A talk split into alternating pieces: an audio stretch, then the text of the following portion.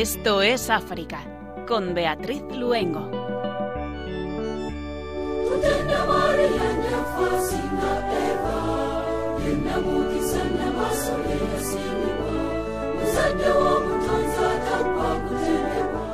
Buenas tardes a nuestros queridos oyentes. Continuamos con nuestra programación aquí en Radio María, ahora viajando a través de las ondas y de la mano de la Virgen nuestra Madre al noreste de África. Le saludamos Javier Pérez en el control de sonido, nuestro colaborador de Guinea Ecuatorial Pedro Calasanz y Beatriz Luengo quien les habla. Uno de los estados más jóvenes de África, un pequeño país rodeado en el este por el Mar Rojo. De hecho, su nombre proviene del griego erizros, que quiere decir rojo. Pero también un país lleno de historia y contrastes étnicos, geográficos y culturales. Nos trasladamos al cuerno de África, a la República de Eritrea. Hoy estará con nosotros la misionera comboniana Jaimanot Berraki, nacida en Eritrea. Con ella conoceremos más sobre este país y también sobre su vocación y su experiencia misionera en el continente africano. Ya ha visitado países como Etiopía y Kenia, pero también ha estado en Sudamérica, concretamente en Ecuador y Perú. Con la hermana Jaimanot Beraki comenzamos Esto es África.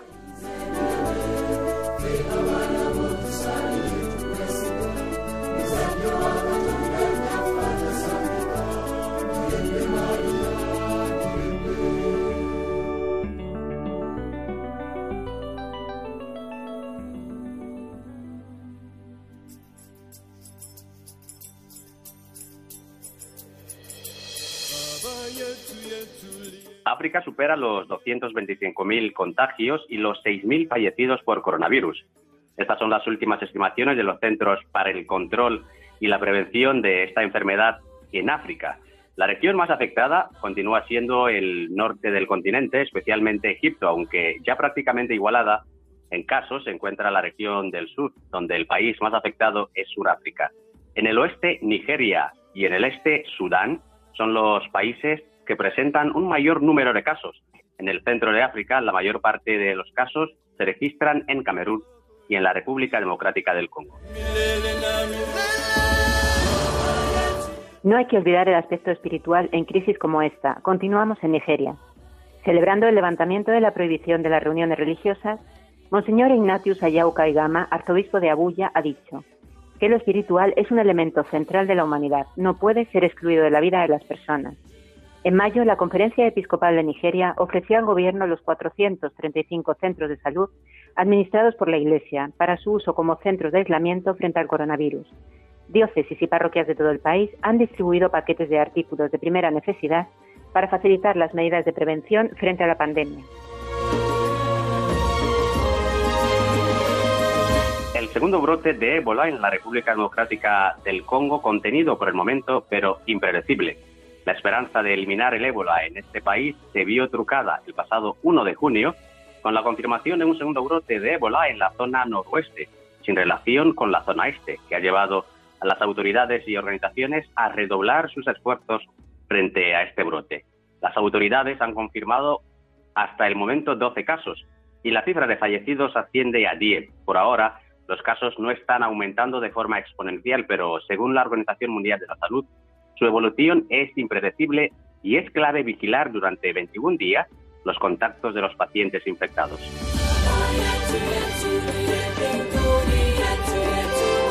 Condolencias de los obispos por el fallecimiento del presidente Kurunziza. Su Excelencia Monseñor Joachim Taondereye, obispo de Muyingan y presidente de la Conferencia Episcopal de Burundi, en su mensaje de condolencia por la muerte del presidente saliente Pierre Kurunziza, ha querido agradecer al difunto las muchas obras positivas realizadas durante su trabajo como presidente de la República, pidiendo asimismo a los hermanos y hermanas de Burundi que continúen honrando su memoria, salvaguardando el legado que ha dejado para dar a Dios prioridad en todo y consolidar la unidad y la paz.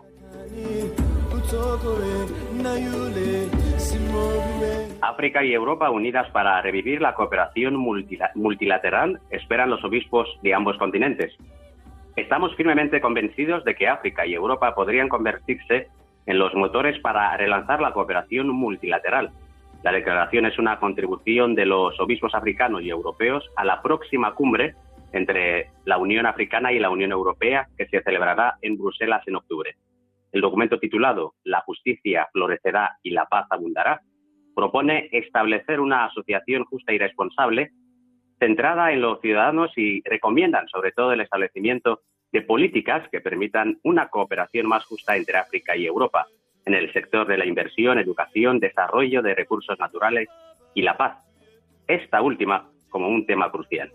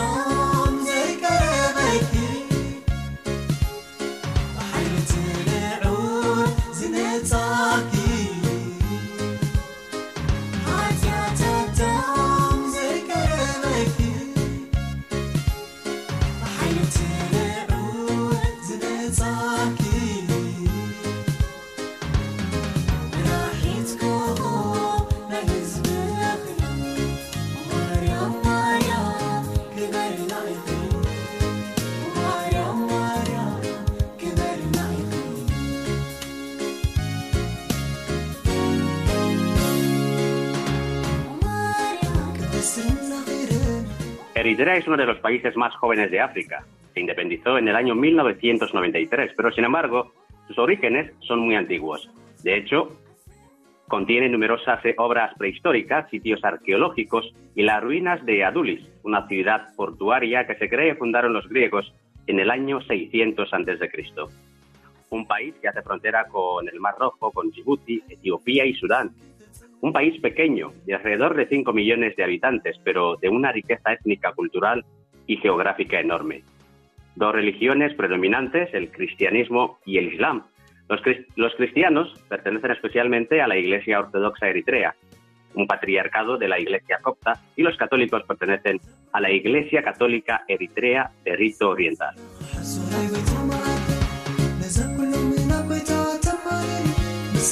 La hermana Aymanot Beraki nació en Eritrea y es misionera comboniana. Ha estado llevando a Cristo y su palabra en Etiopía y Kenia, pero también en Sudamérica, más concretamente en Ecuador y Perú. Muy buenas tardes, hermana. ¿Qué tal estás? Bien, bien, gracias, eh, Beatriz. Estoy muy bien, gracias. ¿Y tú cómo estás? Pues bien, también le damos la bienvenida aquí al, al programa. Y pues deseando que nos cuente muchas cosas, porque hermana nace en Eritrea, pero es un país que conocemos poquito. Cuéntenos un poco cómo es su país.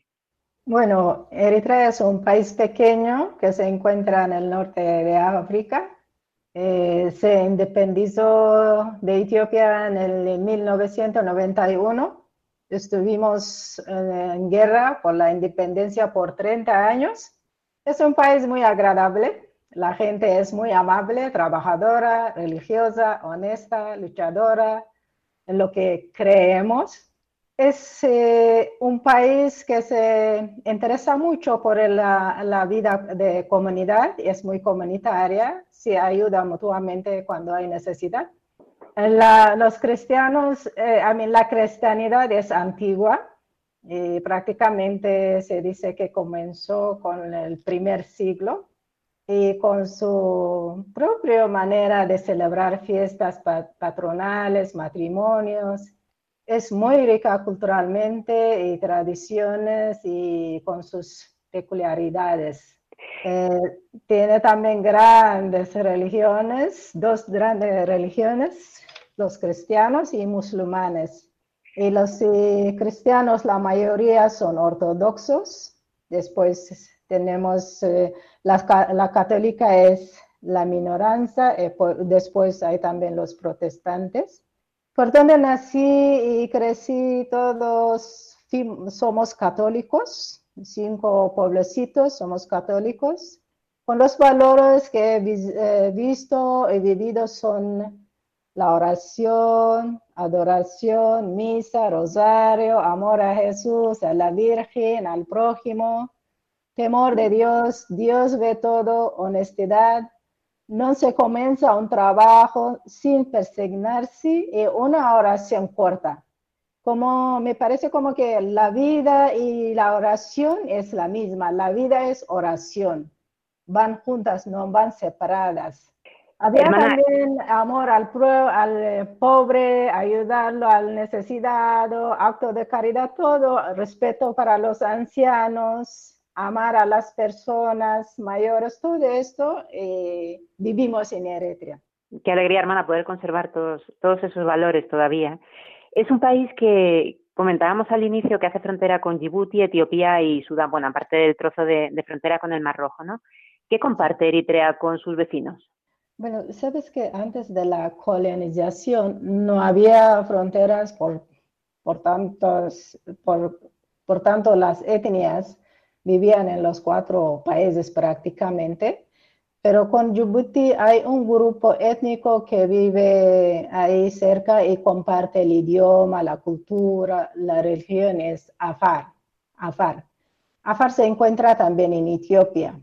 Eh, después, ellos como son nómadas, pues van donde encuentran la, el pasto para sus eh, animales, ¿no? Entonces, a veces vienen a Eritrea, a veces van a Djibouti, Etiopía, todos estos. Después con Etiopía sí tenemos muchas cosas en común, la cultura, la culinaria, la ceremonia de café, el rito es la manera de orar, espíritu de sacrificio, por ejemplo, los monjes y monjas de ortodoxas que viven pues en las montañas sin, con pocas comidas, es una, viven en una austeridad tremenda, pues las fiestas que se celebran cada mes, el calendario tenemos, después tenemos también por el norte de Etiopía, eh, tenemos el eh, idioma común que es tigriña, después Shaho, Afar también comparten, en eh, particular con, viven en los dos países y pues comparten también lo mismo. Con Sudán, el grupo Rashaida, que tiene la misma cultura, comida, vestirse, idioma árabe, también comparten en esto, pero encima en Sudán era un campo mm, apropiado de estratégico el tiempo de guerra para los eritreos que luchaban por la independencia. Entonces era como una casa que acogía a los eritreos. Eh, hermana, eh, soy, soy, soy Pedro. buenas tardes una vez más. Buenas tardes, buenas tardes. Mira, eh, has hablado pues justo de eso, ¿no? De la riqueza étnica que, que, tiene Eritrea y quiero centrarme un poquito, que nos cuentes un poquito en tu, tu etnia en concreto. ¿Cuál es, ¿Cuál es tu etnia? ¿Cómo, cuáles son las peculiaridades de, tu etnia eh, para contarnos y para nosotros también saber eh, cómo es el, día a día, ¿no? Y cuáles son esas riquezas y peculiaridades que, definen eh, tu etnia. Bueno, yo pertenezco a la, al grupo étnico de Tigriña, que es la mayoranza en Eritrea. También el idioma nacional es Tigriña. Mm, pues yo, la gente, las otras etnias entienden y hablan tigriña poco, pero yo de veras que conozco solamente tigriña, porque aunque hubo shahón cerca de mí, pero nunca aprendí la verdad. Entonces la culinaria ahí es, prepara, tenemos dos o tres tipos de panes. Uno que se llama eh, es como un pan que se prepara. Esto solamente se prepara para la fiesta, cuando hay grandes fiestas o bautizo o estas cosas se prepara. Mm. Y entonces es como una, antes de la ceremonia de la café, este se da a la gente. Entonces el mayor de la casa o eh, de la gente que estaba ahí reunido, el mayor ora y comparte, comparte pequeños eh, trocitos de este. Después de ahí se comparte el café. El café es una ceremonia pues que es un compartir, no es solamente tomar, pero un compartir, hay mucho gozo, alegría, se comparte muchísimo. Después de esto tenemos eh, la injera, que se llama injera, es una cosa fina, un poco, mm, un poco, ¿cómo se llama este? Es un panásimo, ¿no? ¿Eh? Un panásimo, sí, que luego se... Con, con cosa de carne y tal que se les va poniendo. Sí, esto entonces ahí se prepara la segunda parte, esta es la comida y ahí también se comparte la comida con alegría, es un encuentro, ¿ya? Un encuentro que se goza, pues se busca también.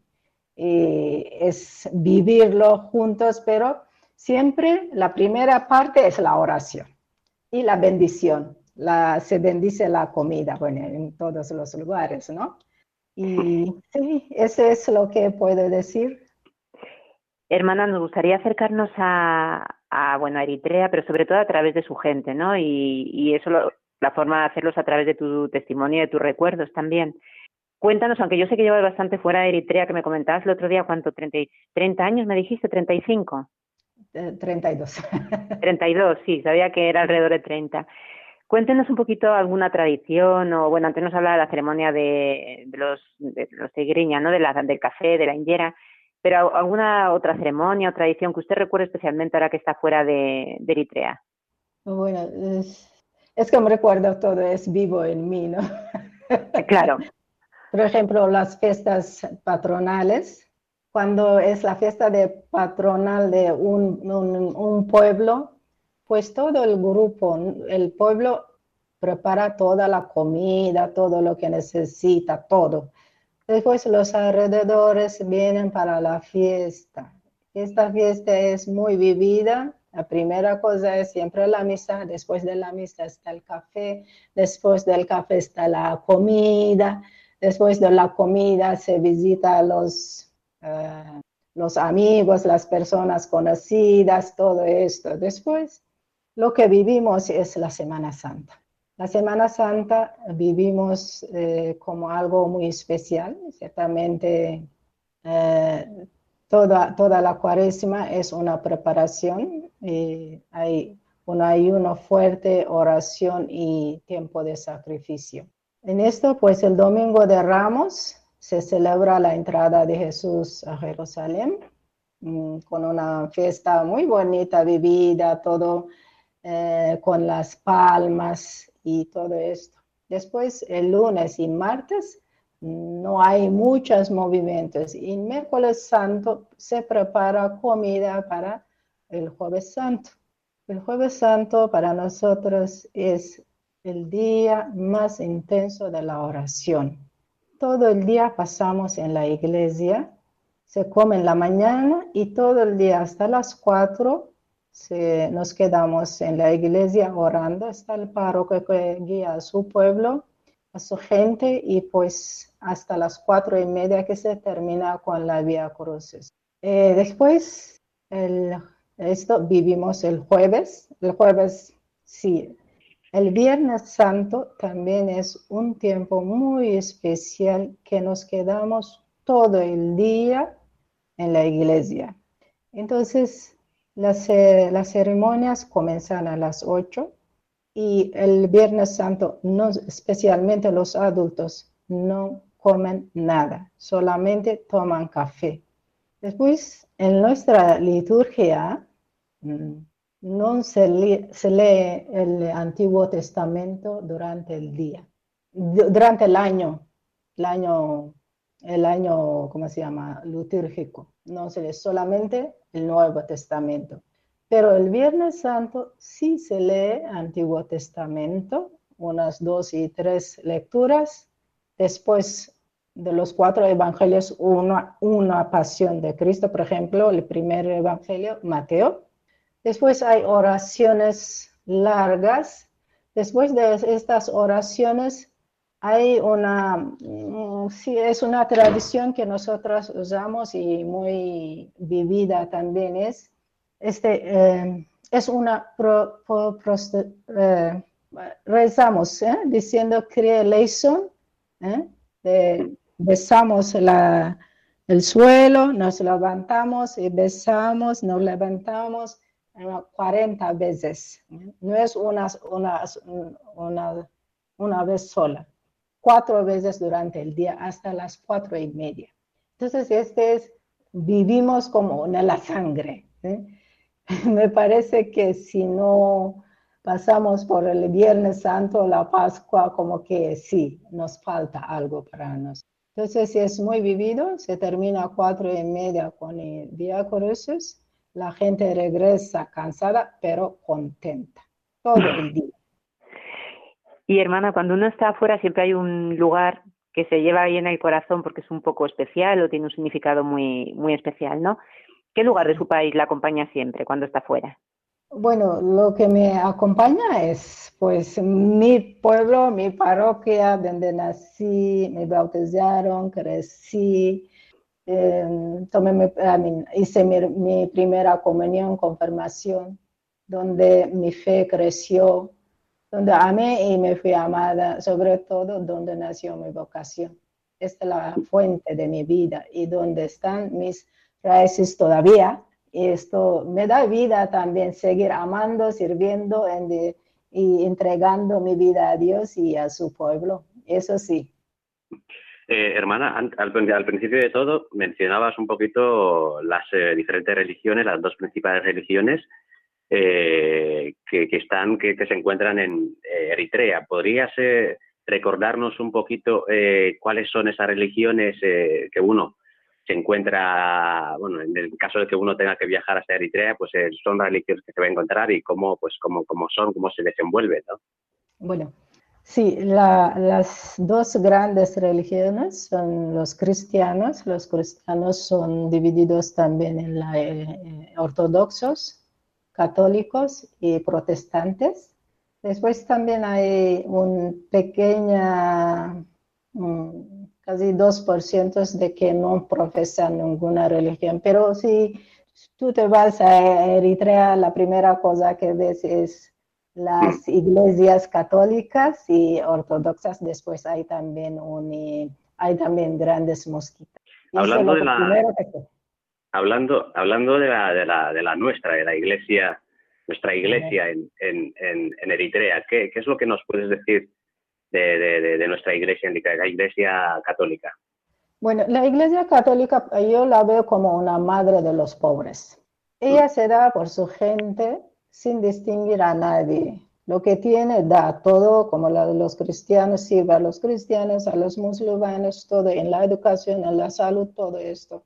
También la veo como una luz que alumbra en las tinieblas, ah, especialmente cuando la gente sufre, ¿no? Después es, la esperanza.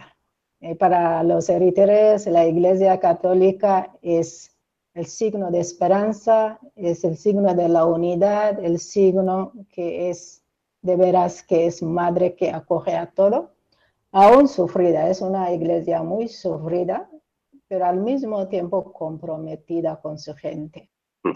Ríe con los que ríen, tiene hambre con los que tienen hambre, uh, aceptada con los que tienen sed, enseña, ora y se sacrifica, vive la cruz con su gente.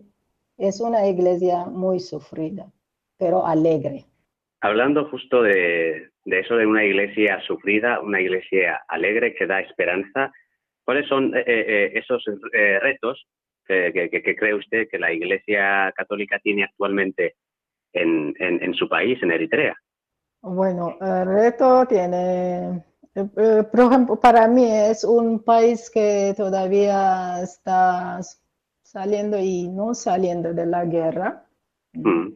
Entonces, eh, el reto para la Iglesia Católica es la reconciliación, la justicia, paz, la integridad de la creación y construir las personas heridas de la guerra y de la muerte. Después, mm, esto también evangelizar en la igualdad y hermanidad.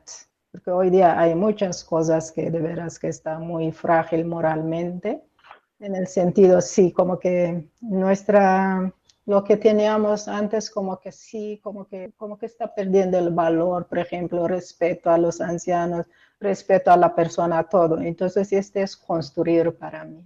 Tiene un reto muy grande de justicia y paz, sobre todo. Para todas las personas que nos están escuchando, recordamos que estás en el programa Esto es África. Eh, te está hablando Pedro Nal, también nos acompaña Beatriz Luengo. Estamos escuchando el testimonio de la misionera comboniana, la hermana Aymanot Beraki, que nos está hablando de su país, Eritrea. Y vamos a escuchar esta canción especial y en nada te contamos más sobre este maravilloso país.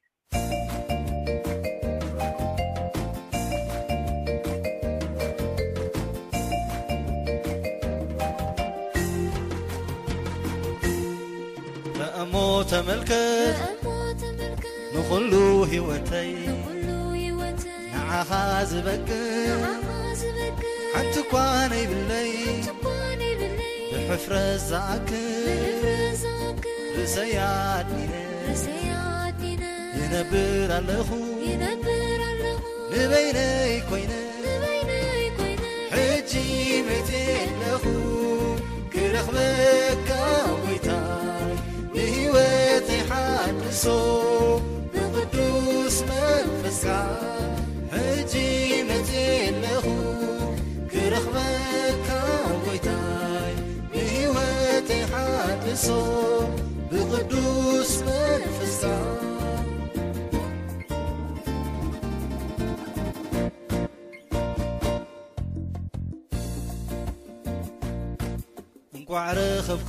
Y continuamos con la hermana Jaimanot Beraki, misionera comboniana, conociendo el país de donde procede la República eh, de Eritrea en el cuerno de África. Hermana, una vez más, eh, buenas tardes. Buenas tardes, Javier, buenas tardes. Hermana, nos comentaba antes que, que bueno, su, cuando recordaba un lugar favorito pensaba en su parroquia, pensaba en su pueblo. Cuéntenos un poquito dónde nace y cómo era ese, ese lugar y ese entorno en el que creció. Donde crecí, pues fue un eh, pequeño, pequeño pueblo que se llamaba Maela, y pues mi parroquia es San Jorge. El entorno donde nací era simple, sencillo, familiar, pero la gente que ama, ora y con una fe inquebrantable. Todo el pueblo se conocía y todos eran responsables de, de los niños y de todos los jóvenes. Cualquier persona puede decirte eso no puede ser, eso no se hace.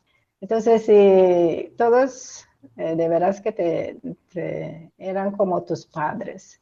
La gente tenía amor a Dios, temor a Dios. Era un entorno sano, honesto, nada se pierde. Si tú pierdes cualquier cosa, tú la encuentras el siguiente día en la iglesia. No toca a nadie si no es suyo. Las personas que se encuentran, pues, eso, eran amables, son amables, personas de veras que se sienten responsables por todo el bien común del pueblo. Y, y, dentro de este entorno, ¿cómo descubre su vocación y en especial bajo ese carisma ¿no? de San Daniel Comboni? Este es interesante. Sabes que el descubrimiento de mi vocación fue un proceso, supongo como todos, ¿no? Pero primero yo de veras que no pensaba de ser religiosa, peor misionera. Pero cerca de mi pueblo están las hijas de la caridad, y yo debo a las hijas de la caridad de mi vocación. Entonces ellas venían para, para catequesis, visitar a los ancianos, a las familias, pero yo no es que tenía mucho contacto, sí iba a la iglesia, todo esto, pero con las hermanas. Un día ellas proyectaron un film y pues me fui esta, este santo día, ¿no? Era la vida de la, de la Santa Catalina, Catalina Labure. Pues ahí nació mi inquietud de ser, bueno, no es que quería ser de veras misionera, yo no, no sabía misionera, religiosa, todas estas cosas, pero lo que a mí me impactó fue su vida de santa, cómo ella uh, servía, cómo ella amaba a su padre, como también después de la muerte de su padre que se quedó con él. Después, cuando quería ser, quería entrar a un convento, pues cómo ella decidió. Entonces, esto fue, para mí, quería ser santa. Eso. Entonces, para ser santa, tengo que entrar a un convento. Esa era mi mentalidad en este entonces. Desde entonces comencé a orar mucho más de, antes, como la eh, oración fue necesidad, una búsqueda para entender lo que Dios quería de mí. Luego fui a, como Dios tiene su- sus caminos, me fui a estudiar Asmara, pues ahí conocí a las combonianas. Cuando conocí las combonianas, no sabía de carisma, qué carisma, pero me gustó su manera de vivir, su alegría, sencillez, esto todo me llamó la atención. Entonces sí, yo dije, bueno, quizá esto me gusta, aquí puede entrar, pero para ser santa, nada más. Pero la santidad todavía no, pero en el camino. Estaba un poquito. Entonces, ahí eh, pues eh, entré, ingresé en la- las combonianas, después eh, me sentí bien, contenta, después conocí a Daniel Comboni y me gustó su vida, especialmente dar su vida a los africanos. Entonces en mi corazón estaba diciendo, bueno, ¿cómo no dar yo mi vida a mis hermanos africanos si es un- el italiano que dio su vida a mis hermanos, yo también puedo hacerlo. Entonces así comencé mi aventura con Comboni y con las combonianas. Entonces me fui descubriendo el carisma de Comboni, encarnando en mí, yo encarnando en el carisma, pues estoy muy contenta, muy contenta. No puedo cambiar a nadie con nadie. Así es. Eh, Así es. Her- hermana, hablando pues de esta, de esta aventura que, que decidiste comenzar y que te ha llevado a muchos eh, países, eh, yo creo que tu primera misión fue en, en- en- Etiopía, eh, la primera evangelización con jóvenes y, y niñas. Yo que soy africano, sabes que nues- nuestras culturas son, nuestras culturas y nuestras etnias son un poquito así. O sea, si eres hombre, estás destinado a un tipo de vida y si eres mujer, igual, casarte, matrimonio, tener hijos, eh, vamos. ¿Cómo, eh, explícanos un poquito, cuéntanos un poquito cómo acogían los jóvenes a, a Cristo y cómo fue esa experiencia tuya en esa primera experiencia como misionera en, en Etiopía? Bueno, sabes que fue una experiencia muy bonita, muy rica, en el sentido que apenas que salí del noviciado me fui allí. Entonces lo que eh, nos enseñabas en, la- en la- en el noviciado, pues ahí he visto con mis ojos y viví.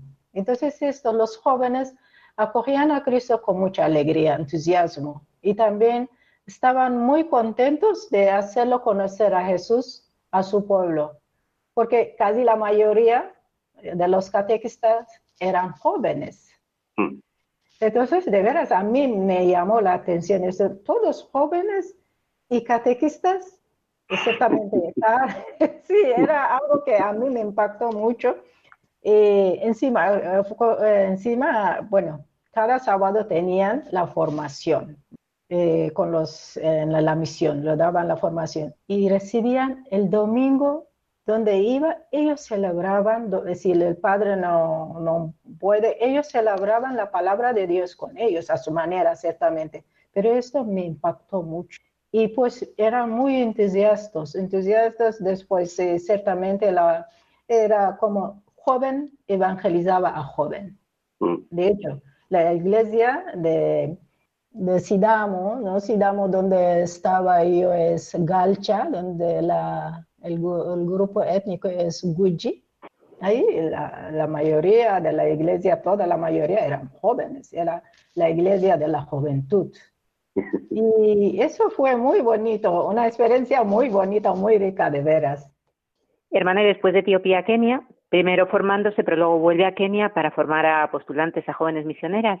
Continúa con los jóvenes y, bueno, una labor que a mí me parece preciosa, ¿no? Ayudarles en su discernimiento, en su decisión. ¿Qué dificultades y alegrías se encontró en este acompañamiento? Mira, Betty, el discernimiento ciertamente ellas lo hacen con Dios. El acompañante por excelencia es el Espíritu Santo. Él va iluminando, guiando, enseñando el camino para ellas, también para mí. Yo con mi comunidad era, éramos testigos de ese camino con nosotras. Luego estaba ahí para ayudarlas que hagan una decisión libre, con alegría, entusiasmo para la misión y para Dios. Las dificultades las jóvenes venían de diferentes países de África, pues hasta que se integran como grupo, esta era un poco la dificultad. Luego el proceso de cada una es diferente y que necesitaba mucha paciencia y compasión y comprensión para que se encuentren con ellas mismas. Y pues, y pues buscar ayudarlas para integrar su vida con sus potencialidades y fragilidades. La alegría. Cuando veía que hacían un discernimiento serio y sereno y contentas, después ciertamente yo aproveché, fue un tiempo oportuno para mí, para la formación personal. Y yo de veras que aprendí mucho de ellas. Les ha dado, pero recibí muchísimo de cada una de ellas. Sabes que vienen con sus riquezas, pero al mismo tiempo crecí humanamente, espiritualmente, carismáticamente con ellas. Esto fue mi alegría, pues después ciertamente verlas también que profesan, que están en las misiones, todo me da mucha alegría. Eh, hermana, hablando justo de, de, de, pues todo lo que ha aprendido con, con, con, bueno, en esa etapa de su vida como misionera en esos países, eh, como africana y nacida en África. Eh, explícanos un poquito, pues, más en profundidad, qué ha supuesto en su, en su vida de fe y en su vocación eh, la, la misión que ha realizado en esos países, en Etiopía y Kenia, y sobre todo, qué es lo que cree que, que falta por hacer o qué apartado se debería, digamos, potenciar más. Ay, bueno, sabes que hay muchas cosas de hacernos todavía Seguro que sí. Sí, sí. Es que ciertamente la gente ya conoce a Jesús, la evangelización, la anunciación ya se hizo en muchas partes de Kenia, eh, especialmente también en Etiopía. Yo hablo del, eh, sur, ¿no? Sur Etiopía, el resto ya es cristiano, pero lo que falta es deberás conocer a Jesús personalmente. Eso es lo que falta, personalmente, conocerlo a Jesús, vivirlo y pues hacerlo conocer. Cristo, la alegría de conocer a Jesús no es solamente para mí, pero también es para dar a los demás. Porque los eh, discípulos, después que encontraron a Jesús, después de su resurrección, no se quedaron con la alegría de saber que Jesús resucitó, pero se fueron a anunciarlo. Gracias a ellos que todos sabemos quién es Cristo para nosotros, el amor del Padre enviado al mundo. Entonces no podemos tenerlo esta alegría solamente por una, hacerlo personal, no solamente conocimiento, sino personal. Cuando hacemos personal, pues todos los valores evangélicos vienen con él, para mí. Si está claro. Hermana, y yo le quiero preguntar, porque se nos ha pasado, yo no sé, Pedro, me imagino que a ti también el tiempo volando escuchándola, pero le quiero hacer una última pregunta porque no quiero que terminemos sin que nos hable de la devoción a la Virgen, allí en Eritrea. Mira, para nosotras, la, nuestra gente ortodoxa católica, amamos mucho a la Virgen tenemos una diversión especial, tenemos un, tiene un lugar particular en cada una de nosotras. Y esta la conocemos como, bueno, tenemos diferentes nombres, pero esta es Kidane Mehret. Kidane Mehret es la alianza de la misericordia, así traduciendo más o menos. Entonces, esta es la patrona de la catedral de Rito Giz. Eh, también tenemos otra catedral, pero esta es de Erguiz y también el país es consagrado a ella. Entonces, este, eh, cada mes, cada mes de nuestro calendario, el 16 de cada mes, se celebra. tenemos una oración eh, particular para ella. No se trabaja este día. Y pues el 16 o el 24 de febrero es la fiesta patronal de la catedral. Y toda la gente va ahí. Toda la gente de todo Eritrea católico van ahí para celebrar. Entonces, esta la fiesta comienza en la vigilia eh, cerca de las 3, después le decimos Wazema a la gente, los eh, sacerdotes y los eh, diáconos, esto. Ahí toda la tarde hasta las 8, 8 y media hasta las 9, ellas, ellos cantan este cántico a la Virgen. Después la gente se va, reza su oración, su rosario, regresa a su casa. Pero el siguiente día, el día de la fiesta, pues el 16 por la mañana a las seis, seis y media comienza la celebración de la misa, la solemne. Después de mm, mínimo tres horas. Después de esas tres horas hasta la homilía. Después de la homilía hay una procesión con el Santísimo y con la, con la, con la imagen de la Virgen. Casi todo Asmara van, la, el, hacen la procesión. Entonces en este proceso también cantan, oran, adoran, todo de veras es muy impresionante. Si tú ves la gente, parece que no se quedó nada en el pueblo. Cantidad de gente, esto propio que sí, sí, la gente lo vive, pero como ora es impresionante. Y, qué, y qué bonito poder compartir esa devoción a María, ¿no? Entre toda la gente, de todos los continentes. Yo creo que, que es algo que nos une muy profundamente. Hermana, un millón de gracias por haber estado con nosotros y bueno, nos has contado muchísimas cosas de Eritrea, ha sido un, gusto no poder conocer ese país tan chiquitito, que no es fácil tener a nadie de Eritrea en, el programa, así que te lo agradecemos un montón. Muchas gracias, Beatriz, por invitarme. Estoy contenta también compartir el poco que conozco y el poco que he vivido. Muchas gracias, muy amable. A usted, hermana. Gracias, hermana. mejor. Igualmente, muchísimas gracias. Gracias.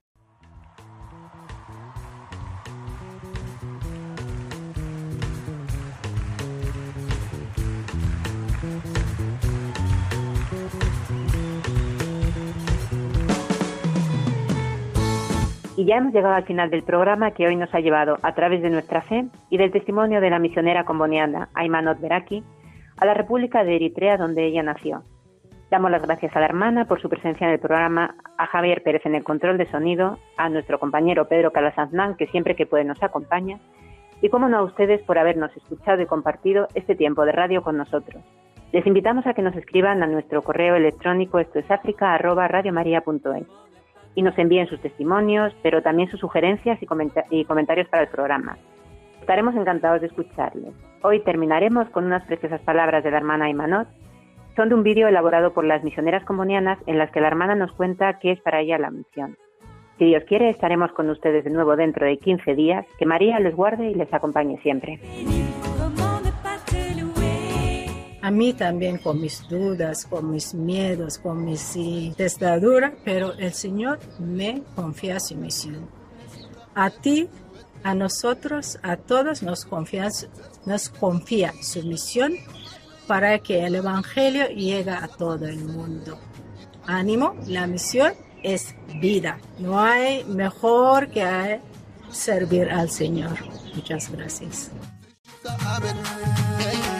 يطعم حساب في الشتا عملي في الشتا عمل هاي حنا اللي انكساب زي سمر الليل في الشتا عمل سعر مراي سعر اللي سقم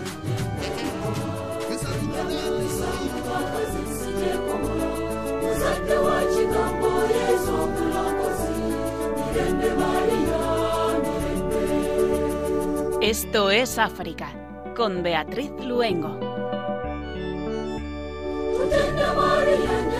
sina Eva linamukisa na masolela sinipa muzadde w'obutonzi atagwa kuterebwa